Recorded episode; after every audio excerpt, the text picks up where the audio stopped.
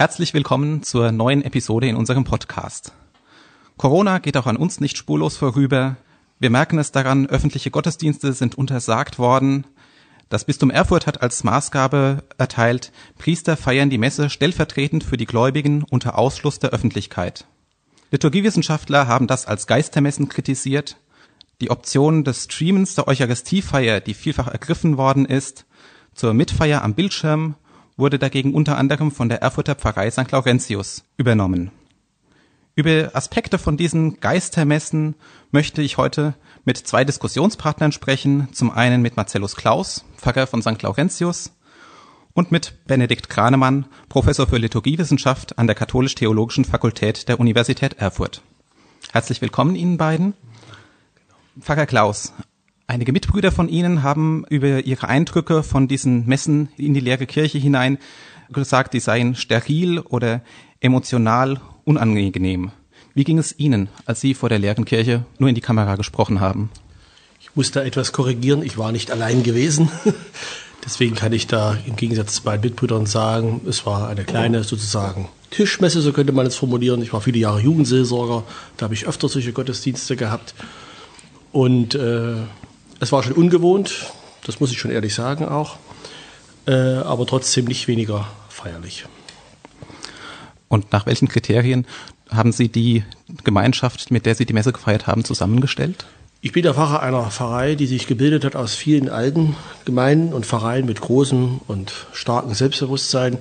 Und ich habe die letzten Jahre gelernt, willst du in das Himmelreich, halte deine Kinder gleich. Und ich habe unsere Gremien in der Pfarrei übernommen, also angefragt, die Kirchorte. Und jeder Kirchort war einmal dran gewesen, dann mit Lektor, Kantor und auch Fürbittgebet. Und so hat sich das alles dann ergeben. Wir haben dazu gesagt, es konnten auch jetzt unter den äh, gegebenen Umständen immer auch ein jeweils ein Ehepartner noch mit dazukommen, denn die sind ja zu Hause auch zusammen, also können sie auch zusammen in der Kirchenbank auch sitzen. Und dadurch waren wir immer so sieben, acht, neun Leute und in ganz St. Lorenz verteilt und haben dann Gottesdienst gefeiert. Und dieses Wissen, dass aus allen Kirchorten jeder mal dran war, kam in der Gemeinde auch gut an. Und wie kam der Stream insgesamt so an? Welche, welche Rückmeldungen haben Sie darauf so bekommen? Ich habe mich ja am Anfang dagegen gewehrt oder habe das für nicht notwendig äh, äh gesehen, weil ich sagte, es gibt so viele Angebote auch, die überall auch äh, möglich sind, die man wahrnehmen kann. Es ist eine Fülle, die mit einmal da war. Wir haben uns aber dann trotzdem im Pfarreiteam auch mit den anderen Mitbrüdern darüber ausgetauscht, dass es eine gewisse Form der äh, Beheimatung und auch der Identität ist. Die Technik ist nicht perfekt, der Ton manchmal auch ein bisschen gehakt, ne? die Orgel war manchmal ein bisschen wie Unterwassermusik, ne? weil das mit dem Stream nicht so ganz so geklappt hat. Ne? Aber das haben die Leute nicht übel genommen, sondern sie haben ihre Kirche gesehen oder ihre Pfarrkirche, haben Leute aus ihrer Pfarrei gesehen und das hat in dieser Zeit, wo jetzt die sozialen Kontakte ja weniger sind und wo zumindest hier in unserem Bereich auch viele, die Kirche ein ganz wichtiger sozialer Kontakt ist, das hat den Leuten gut getan. Bei allen inhaltlichen äh, und vielleicht auch äußerlichen Mängeln. Genau, auf die äußerlichen Mängel hat Professor Kranemann hingewiesen. Stichwort Geistermessen. Was genau sind denn Ihre theologischen Kritikpunkte an diesem Konzept? Vielleicht darf ich auch zunächst nochmal sagen, die Erfahrungen mit diesen Gottesdiensten. Ähm, also ich gehöre zu einer, vielleicht darf man auch sagen, Altersgruppe, die ähm, mit solchen Fernsehgottesdiensten wenig äh, Erfahrung hat aus unmittelbarer Teilnahme. Ähm, also ich, ich kann zur Kirche gehen, zum Gottesdienst gehen und mitfeiern und bin jetzt also nicht irgendwie bettlägerig oder im Altersheim oder was, äh, wer immer für solche Gottesdienste in Frage kommt und habe deshalb damit wenig Erfahrung. Ich habe, als ich noch in Münster an der Universität äh, dort tätig war, äh, ein, zwei Seminare zum Thema Fernsehgottesdienste durchgeführt. Äh, da haben wir eine Aufzeichnung einer Vespa in Köln, die der WDR verantwortete, miterlebt, reflektiert und so weiter. Da fiel mir schon auf damals als jüngerer Assistent, dass zwischen dem, was man im Gottesdienstraum unmittelbar im Dabeisein erlebt und dem, was hinterher dann technisch sehr hochwertig übertragen wird, auch nochmal eine große Kluft ist. Ich glaube aber, das, das bestreitet keiner. Äh, was mir bei mir selbst auffällt, äh, zum einen, mit welcher Haltung sitzt man vor dem Fernseher oder was noch viel schwieriger ist, vor dem Rechner am Schreibtisch möglicherweise und verfolgt den Gottesdienst mit und merkt plötzlich, dass man dabei ist, auf dem Schreibtisch etwas zu sortieren und aufzuräumen. Also man braucht wirklich, das braucht eine große Anstrengung, um sich zu konzentrieren ähm, um auch so in eine Haltung des Mitbetens und so weiter zu kommen. Das eine. Das zweite, ähm, es gab eine Reihe von Gottesdiensten, die ich sehr eindrucksvoll fand. Und jetzt auf Pfarrer Klaus zurück, ich würde mal sagen, diese technischen Details sind nicht das Problem. Es gibt eine ganz kuriose Geschichte, äh, ein italienischer Pfarrer, der vergessen hatte, bei seinem Smartphone das Bildbearbeitungsprogramm auszuschalten und jetzt mal mit Sonnenbrille zu sehen ist, dann mit Hut, dann mit Federschmuck. Das dürfte aber die Ausnahme gewesen sein. Ähm, aber was, mir, was mich sehr angesprochen hat, sind einige Wortgottesdienste. Ich nenne es mal so, das ist ein sehr weites Feld.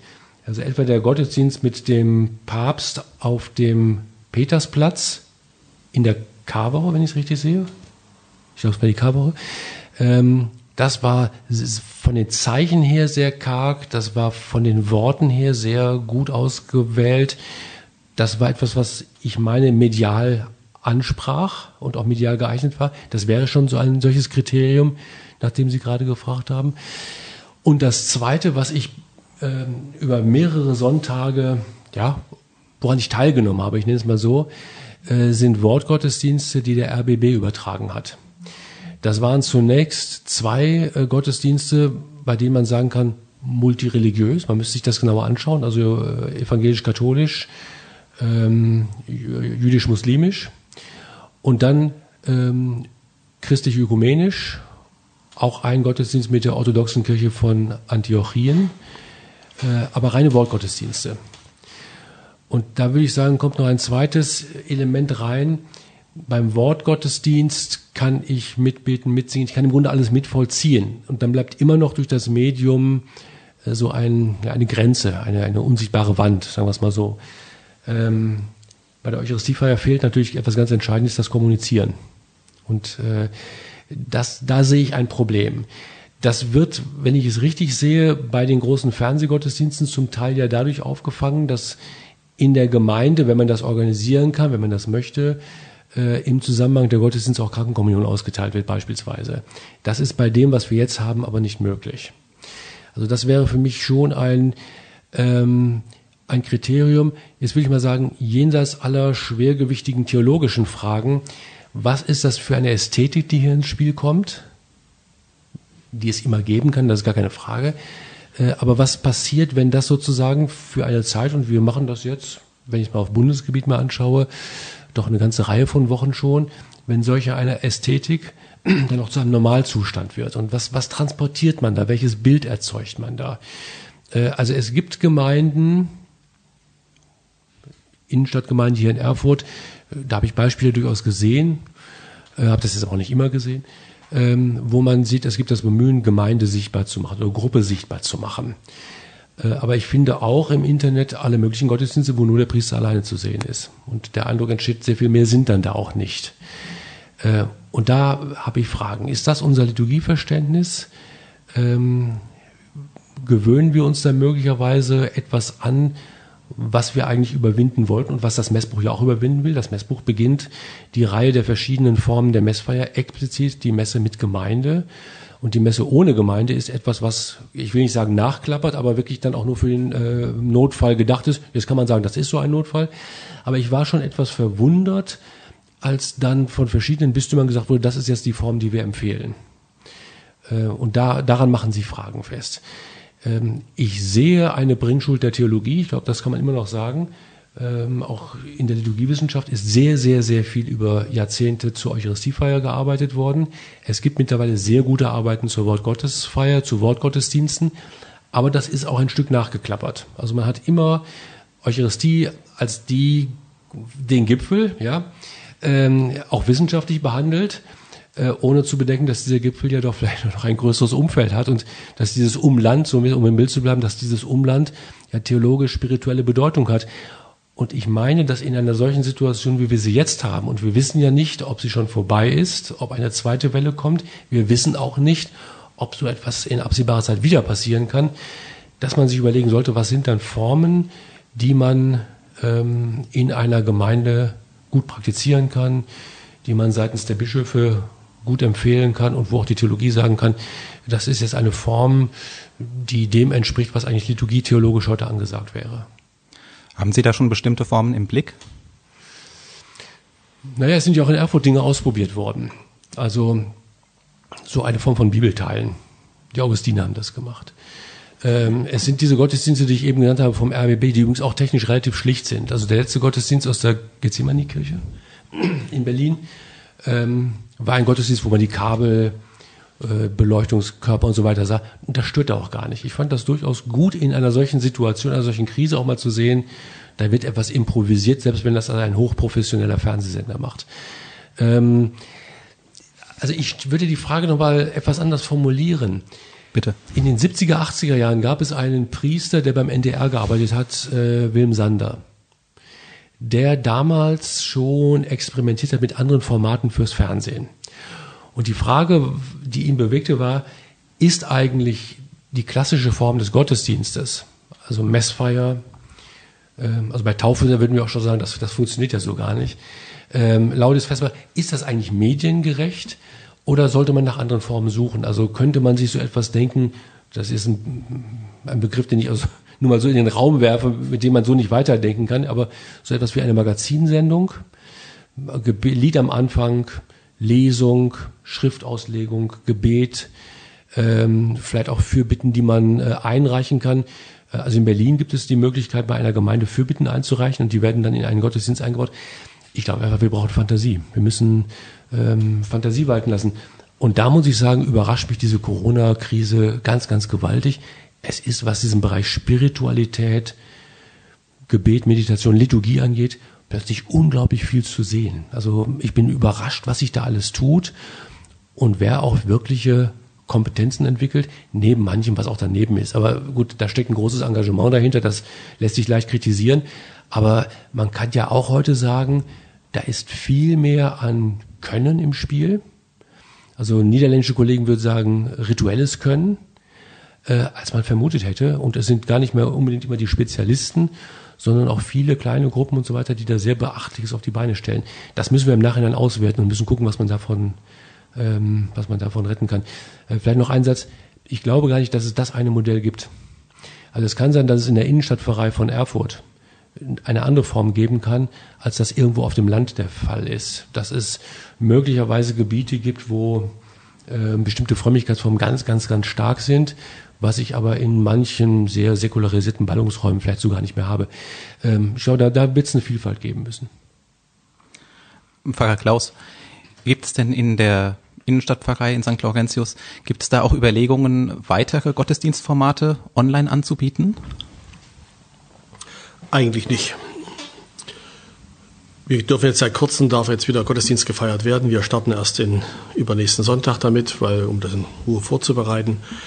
Und wir und ich merke halt so jetzt, dass es äh, viel eben, was Professor Grademann gerade sagt, von der Eucharistie auch abhängt. Ne? Und dass die Leute danach lechzen und oft eine Unfähigkeit da ist, auch anderes mit in den Blick zu nehmen. Auch. Und wir haben heute in der Dienstbesprechung zusammengesessen und überlegt, was wir machen wollen jetzt mit diesen 30 Leuten, die halt zum Gottesdienst kommen können. Und ich freue mich, dass dann mit einmal auch Formate zum Vorschein kommen, die also Eucharistie, Anführungsstriche, frei sind, aber die trotzdem auch eine Form des Lobpreises und der Gottverehrung sind.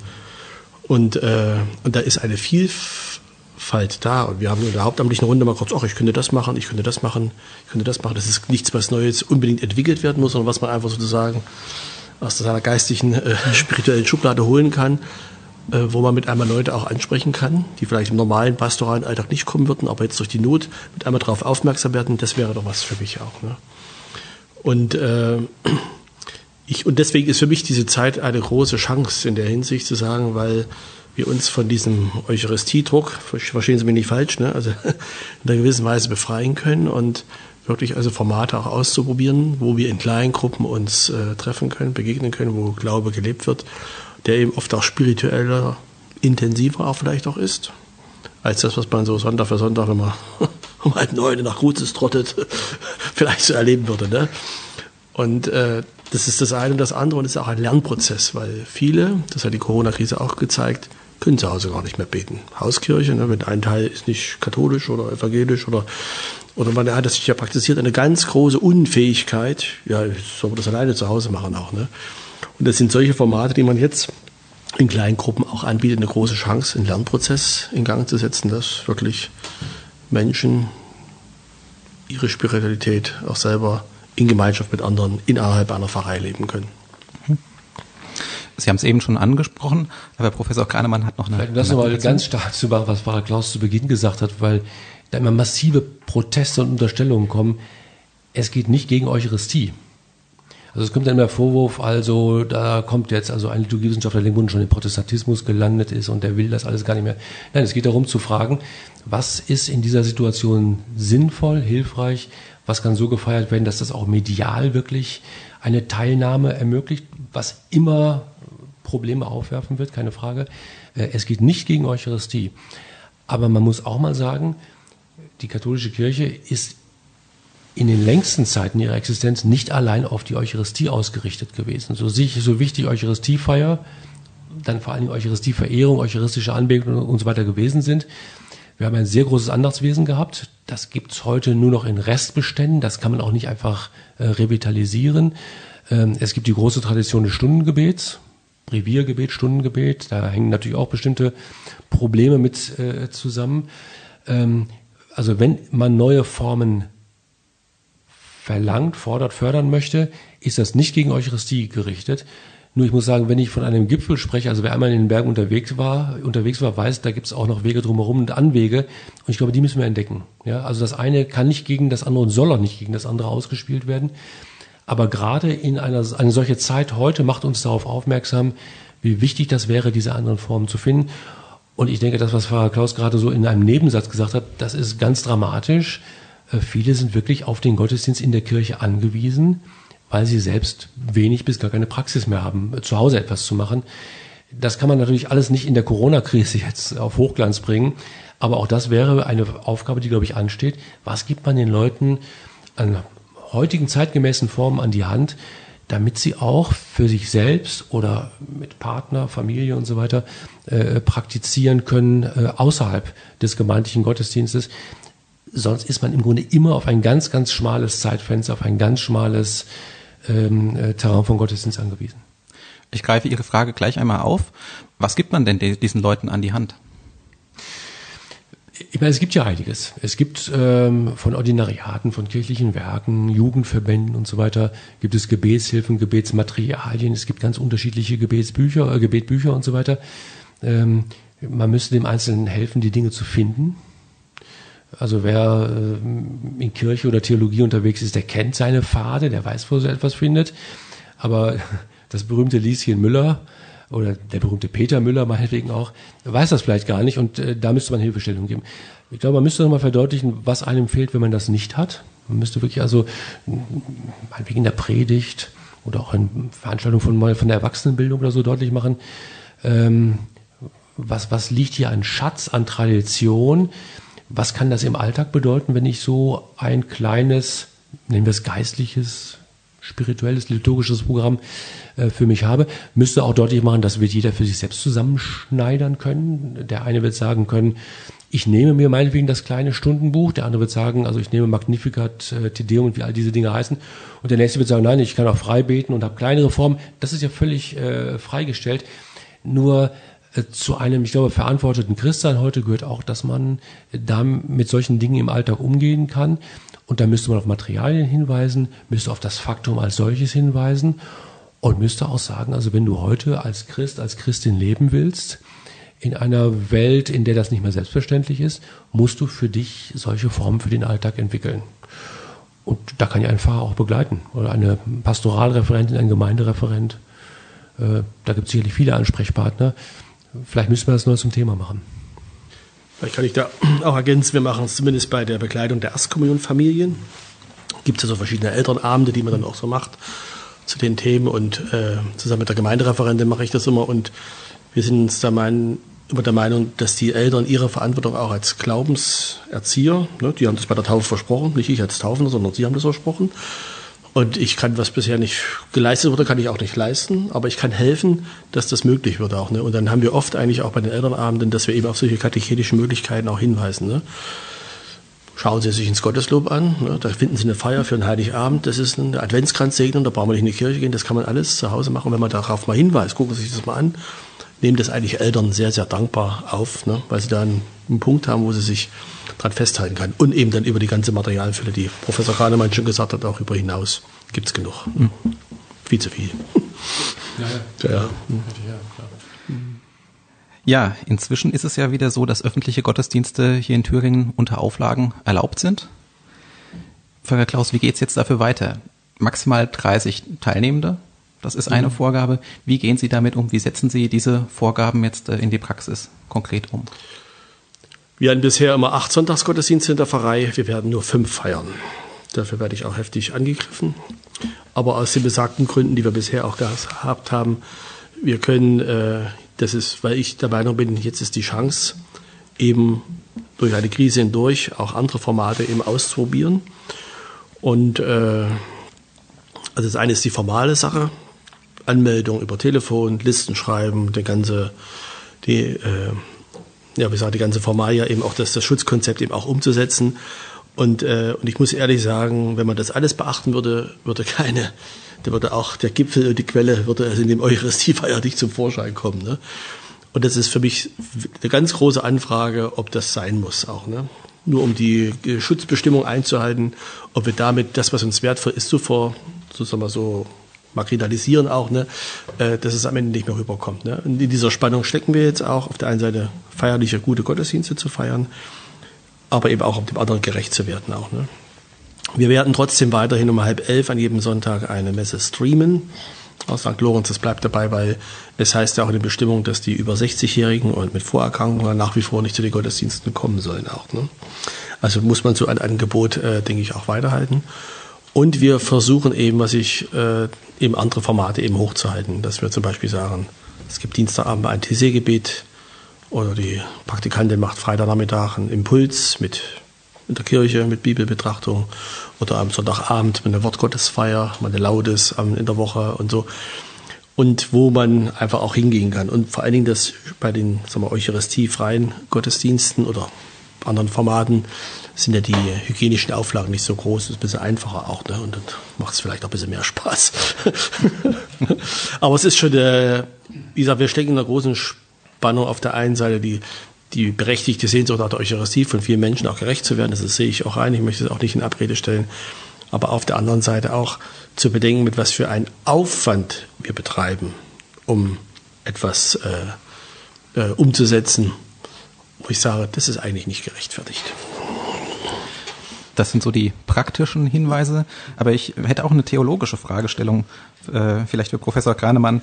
Und zwar ist ja die Eucharistie das äh, Werk unserer Erlösung, wie Sacrosanctum Concilium, die Liturgiekonstitution des Zweiten Vatikanums sagt. Ähm, wie muss man sich das theologisch einordnen, dass jetzt der Zugang zu diesem Werk unserer Erlösung äh, nur unter Voraussetzungen möglich ist? Ja, das ist ja keine theologische Überlegung, das ist einfach, wie Pfarrer Klaus gerade eben schon deutlich gemacht hat, das ist einfach der Situation geschuldet.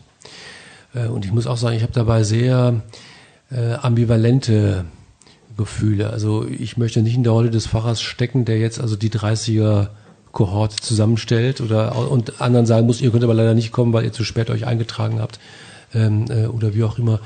Ähm, ich habe auch das Problem, ähm, dass die Regelungen, die jetzt von einigen Bistümern veröffentlicht worden sind, natürlich so kleinteilig sind, dass der Aufwand sehr groß ist und dass man sich auch fragen muss, wie wirkt diese Liturgie, wenn ich also diese und jene Abstände und, und all die Dinge, die da gefordert werden, äh, äh einhalten muss.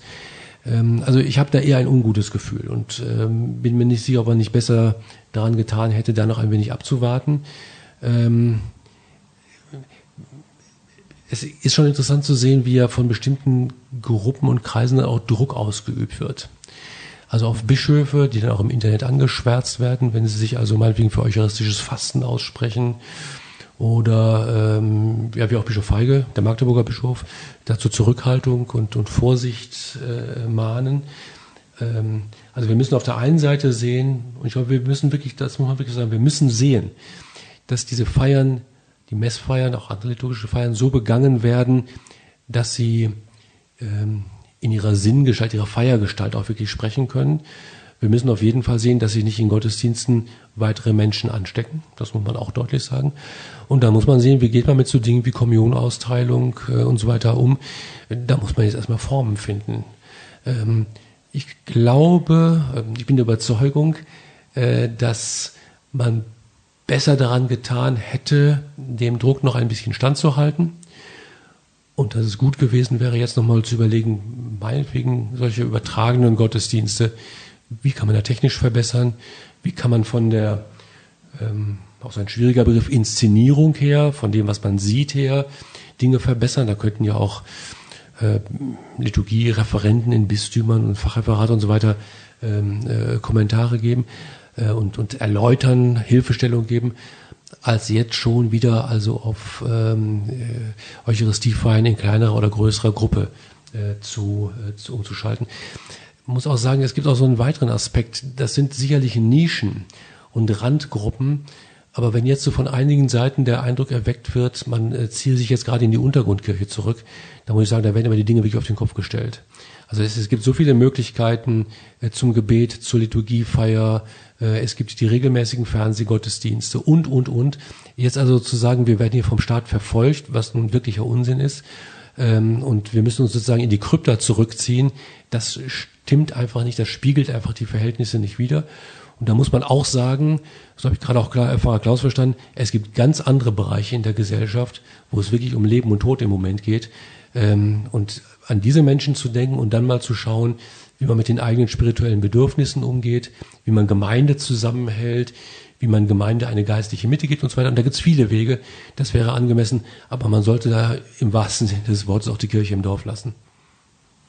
Ich möchte das nochmal ergänzen. Das ist eine, ich habe so den Eindruck, eine, eine Hysterie mit einmal auch. Ne? Und wenn man auch so mit Mitbrüdern zu tun hat, also auch hier im, im Klerus oder auch mit bin die Priestergemeinschaft mit anderen auch verbunden, ne? also da, man hat, ich bin eigentlich erschrocken über diese, diese, dass man die Not hat, so ungefähr, wir können die Messe nicht fahren, also sind wir nichts mehr wert auch. Ne? Das ist auch für viele Priester ein, ein Berufungskriterium auch. Ne? Also was macht unser Priestersein eigentlich aus auch? Ne? Und da merkt man auch, zumindest im Gespräch, im Äußeren, große Defizite. Wenn ich jetzt täglich nicht meine heilige Messe feiere, heißt es noch lange nicht, dass ich kein, dass ich kein schlechterer, ein schlechterer Priester bin oder so. Ne? Und äh, also da tun für mich tun sich da wirklich auch Lücken auch auf, Dinge auch auf und wo ich ihm letztendlich sage, den Prozess, den wir gerade erleben, der ist ja wirklich heilsam auch, ne? weil er uns wirklich auf das mhm. hinführt, um was es nämlich wirklich in unserem Leben auch geht auch. Ne? Und, und äh, und das muss einfach zum, äh, finde ich, zum äh, Vorschein oder auch gehoben werden, auch und deutlich gemacht werden. Auch, ne? Also wenn ich an Gründonnerstag zum Beispiel denke, klar, äh, da habe ich versucht in der Predigt auch deutlich zu sagen, wo zwei oder drei in meinem Namen versammelt, da bin ich mitten unter ihnen. Das ist der gleiche Christus, den wir auch in der Eucharistie empfangen. Auch, ne? Wenn ich etwas für meinen Nächsten tue, liebe ich den Jesus, begegne ich ihm genauso, so wie ich ihn in der Eucharistie. Ne? Oder wenn ich im Gebet bin. oder ne? Und diese Dinge, das muss man einfach versuchen hochzuhalten oder hochzuheben, um das wieder ins Bewusstsein zu bringen. Alles andere ist für mich alles nur ein Aktivismus, so ungefähr, äh, wir können nicht stille sitzen und so eine. Ich muss auch ganz ehrlich sagen, ich genieße die Zeit auch für mich persönlich. Ich habe Zeit zum Lesen. Ich kann theologisch wieder mal lesen. Also bin wirklich fasziniert, dass ich den alten Gerhard Lofing wieder mal entdeckt habe und mit großer Begeisterung lese. Ne? Das sind ja auch Dinge, äh, die die uns ja auch gut tun. Ne? Das, das, und, und, und das finde ich wird einfach viel zu wenig behoben. Deswegen hat mir der Gerhard Feige auch sehr gut gefallen, der da in einer großen Gelassenheit da das Ganze auch angeht und annimmt. Ne? Das wäre auch nochmal eine spannende Frage, äh, auch kirchlicherseits, ob man aus dieser Entschleunigung, wobei man muss sagen, auch in aller Entschleunigung gibt es eine Beschleunigung, wenn ich an mein E-Mail-Konto denke, aber ob man diese Entschleunigung auch möglicherweise nochmal ein Stück weit in diese Richtung reflektiert. Also äh, was, was tun wir uns da eigentlich an? Also ich war entsetzt, äh, als jetzt nach und nach Tagungen, Konferenzen und Sitzungen abgesagt wurden und mein Terminkalender sich leerte, was ich da alles zugesagt habe und fragte mich dann auch ein Stück weit, braucht man das wirklich alles? Gehen nicht auch manche Dinge anders? Ähm, jetzt, jetzt, ich denke mal gerade an den Pfarrer, der dann sagt, jetzt habe ich mal Zeit zum Lesen. Mhm. Ähm, das geht ja wahrscheinlich vielen so. Das wäre ja auch nochmal eine Chance, diese Situation mal zu reflektieren. Wie kann man mit solcher Zeit umgehen? Wie kann man sie gewinnen? Also wie geht man überhaupt anders mit Zeit um, als wir das sonst äh, gewohnt sind? Und sich möglicherweise, das gibt es ja sicherlich auch, mal zu fragen, ähm, wo habe ich gar nicht mehr die Fertigkeit, mit freier Zeit umzugehen? Das stimmt. Die Workaholiker gibt es auch bei uns, ja, genau. ich glaube, die sind uns allen aus unseren Kontexten gut bekannt, die Workaholics. Ja, ja. Mhm. Tja, es war ein interessantes Gespräch, ein Rundumschlag sozusagen über verschiedene Themen rund um die Liturgie zu Corona-Zeiten. Ich danke Ihnen beiden sehr herzlich, dass Sie Gerne. uns diese Genau, Einblicke mitgenommen haben, Genau. uns auch Denkanstöße mitgegeben haben. Und ich hoffe sehr, dass diese Denkanstöße dann auch dann weiter verfolgt werden, wenn wieder der vermeintliche Normalzustand, in, das möchte ich in Anführungszeichen gesetzt wissen, äh, eingetreten ist. Vielen Dank Ihnen beiden. Danke Ihnen auch, Herr. Herr Dankeschön.